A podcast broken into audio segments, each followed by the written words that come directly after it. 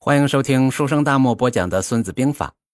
之前呢，咱们学习了谋攻篇，这一期咱们开始学习第四篇行篇。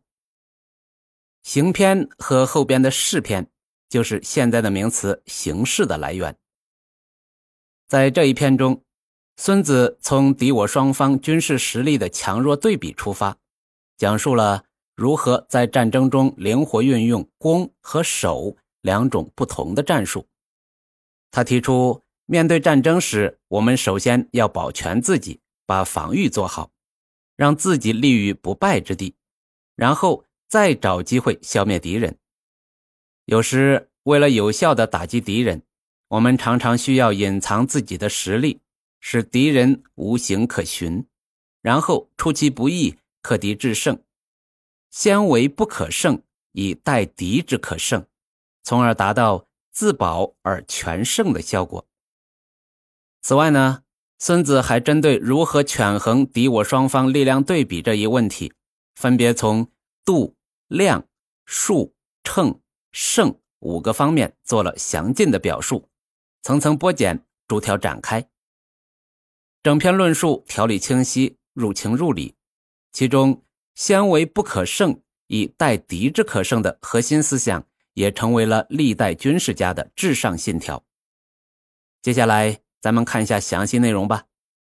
先看原文：孙子曰：“昔之善战者，先为不可胜，以待敌之可胜。不可胜在己，可胜在敌。故善战者，能为不可胜，不能使敌之可胜。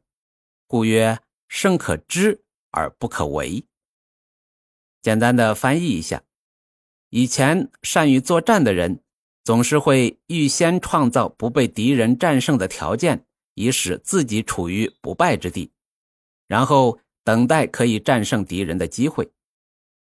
做到不被敌人战胜，在于自己的主观努力；能否战胜敌人，则在于敌人是否有戏可乘。所以，善于作战的人能够做到的是不被敌人战胜。而不能做到使敌人必定为我所战胜，所以说胜利是可以预见的，但是不可以强求。曹操注解说：“君之行也，我动彼应，两敌相差情也。行是可以观察到的，我动彼应，我动一动，看你怎么回应；你动一动，看我怎么回应，相互试探，相互观察。”比如我们看战争片里面经常会出现火力侦察。不清楚对方的火力安排，就先给你打一梭子，看你的反应，就能暴露出你的火力安排，这就是对方的行。所以高明的指挥官不会轻易回应别人的火力侦察。那侦察兵干的活，很多时候也是侦察敌方的行。张玉注解说。两军攻守之行也，隐于中，则敌不可得而知；见于外，则敌趁隙而至。双方军行都尽量不让对方刺探，一接战，一攻一守，两军的军行就相互暴露了。所以在己方派出侦察兵侦察敌情的时候，己方啊也要尽量的隐蔽，不要被对方侦察到。特别是现代战争，已经不是简单的靠人力侦察了。比如热成像啥的，在电视剧《士兵突击》里，许三多就是因为兜里揣了俩鸡蛋，被热成像侦察到了。胜利可以预见，但如果条件不具备，是不可以强求的。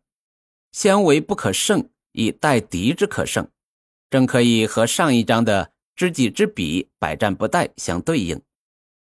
先规划自己，让自己成为不可战胜的，就是知己；然后等待敌人可以被战胜的时机，就是知彼。胜可知而不可为，意思是综合判断双方实力，可以判断我们能胜，或者说我们有胜的条件，但是还要看对方配合不配合。如果条件不满足，我们也不能强求。不能在条件不成熟的时候盲目进攻，也许对方也是高手，等我们露出破绽呢。不可强求，那具体怎么办呢？首先是不办。很多人呢，败就败在不知道事情是可以不办的。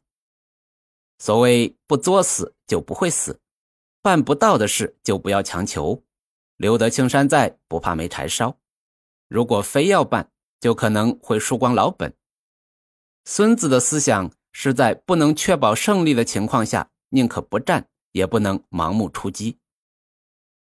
除了不办，第二啊，就是要有足够的耐心。王翦伐楚，硬是等了一年，结果打了大胜仗。很多人呐没有耐心，或者认为这是消极思想，不打怎么知道能不能打赢呢？但是如果是盲目的出击，有时候啊，即使能打胜，也要付出惨痛的代价。好了，第一句呢，咱们就分享到这里，下一期咱们继续分享，关注我不迷路哦。